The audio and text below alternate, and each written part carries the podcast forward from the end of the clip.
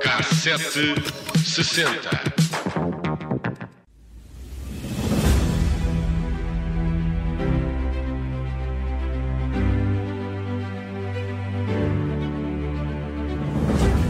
Crise política, pedidos de eleições antecipadas, preços a disparar em flecha Parece que estamos a falar de janeiro de 2023, mas não. São palavras que podemos ler nos jornais de janeiro de 1983.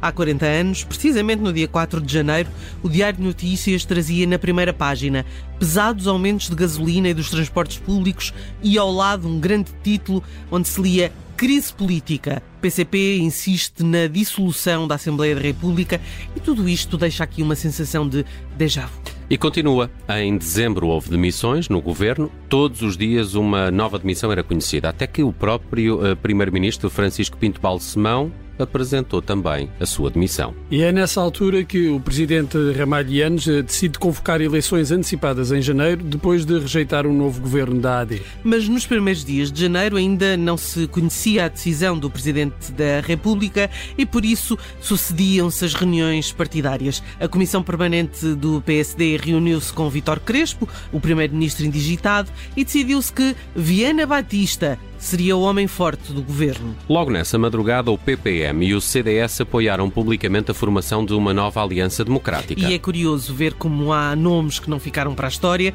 mas uh, neste artigo também há caras conhecidas, como a de Ribeiro Teles ou de Basílio Horta, na altura no CDS. Este foi o momento em que os partidos de direita uh, tentaram apanhar os cacos do governo de missionário, mas foi também uh, um período de luta de poderes. Entretanto, os jornais publicavam os pressários da gasolina, do metro e dos passes e enchiam-se de editoriais com título como só andar a pé ainda é barato. Não fossem as páginas estarem safadas e os valores em escudos, era bem possível enganar o leitor desatento em relação à data. Olha, por exemplo, os táxis tinham aumentado mais de 24%, os eh, passes 29% e a eletricidade sofreu um aumento de 30%. O Jornal Notícias questionava se haveria campanha eleitoral na primavera uh, e dizia que ano estava reticente em aceitar a proposta do PSD para um novo governo.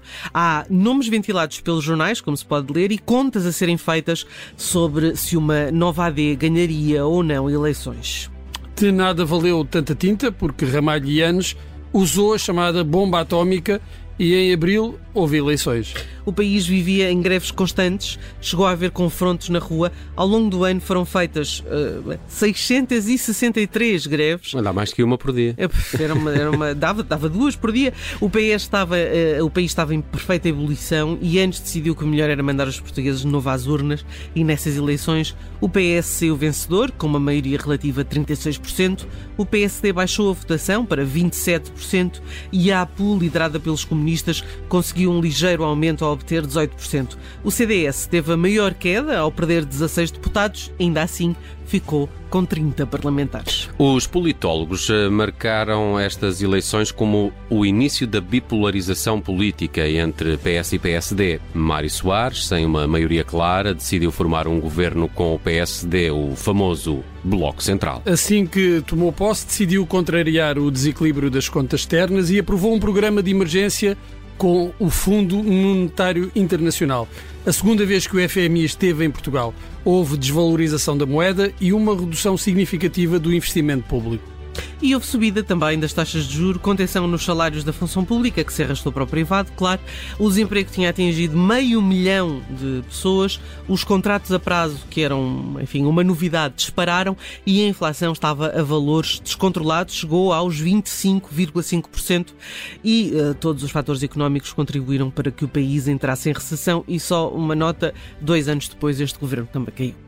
Sim, eh, de facto há algumas, eh, muitas semelhanças entre 83 e 2023 nesta questão das, da, da, da, crise política e também da situação económica com, com aumentos que, que vivemos. Acho, acho que a diferença é que se calhar não vamos ter ou não tivemos em 2022 660 e tal greves. Não, mas eh, este ano também já começou o final do, do ano passado e este ano está a ser um ano de paralisação dos transportes como poucos. A ver, vamos o que nos traz 2023. No entanto, nesta viagem por 83, eh, fui recordar o Festival da Canção Bruno Vieira Amaral. Quem ganhou? Quem ganhou? Ah, quem é que foi? Quem é que foi? Foi Armando esta, Gama. Armando Gama, esta balada que te dou, foi a grande vencedora, deixando no segundo lugar Hermano José, com a cor do teu, do teu batom, música de Tosé Brito e que Samuel Lúria recriou no recente disco Tosé Brito de novo.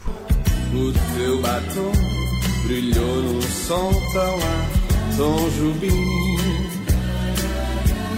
O teu batom foi água mel, foi cor de carmim.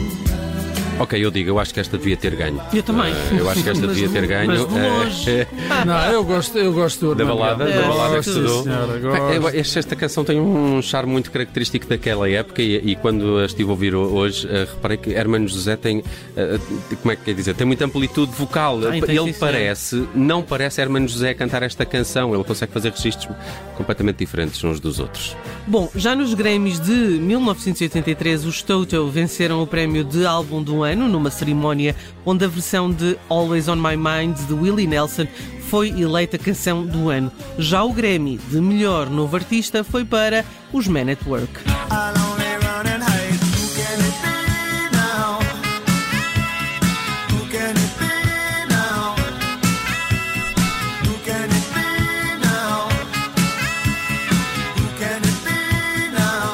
No top português de singles de 83, destaque para nomes como Duran Duran, Culture Club ou Toto Cotunho e para os Talk Talk, com esta eh, Talk Talk, sim, o nome da música é o nome da banda e como se não bastasse, é repetida cerca de 50 vezes ao longo da canção.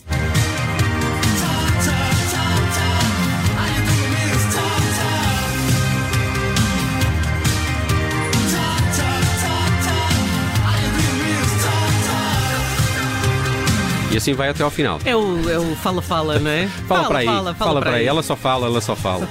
Nos discos, eh, ninguém vendeu mais em 83 no nosso país, eh, como Rod Stewart, Body Wishes, eh, 12 álbum do britânico, foi um sucesso mundial, graças a temas como Sweet Surrender ou esta Baby Jane.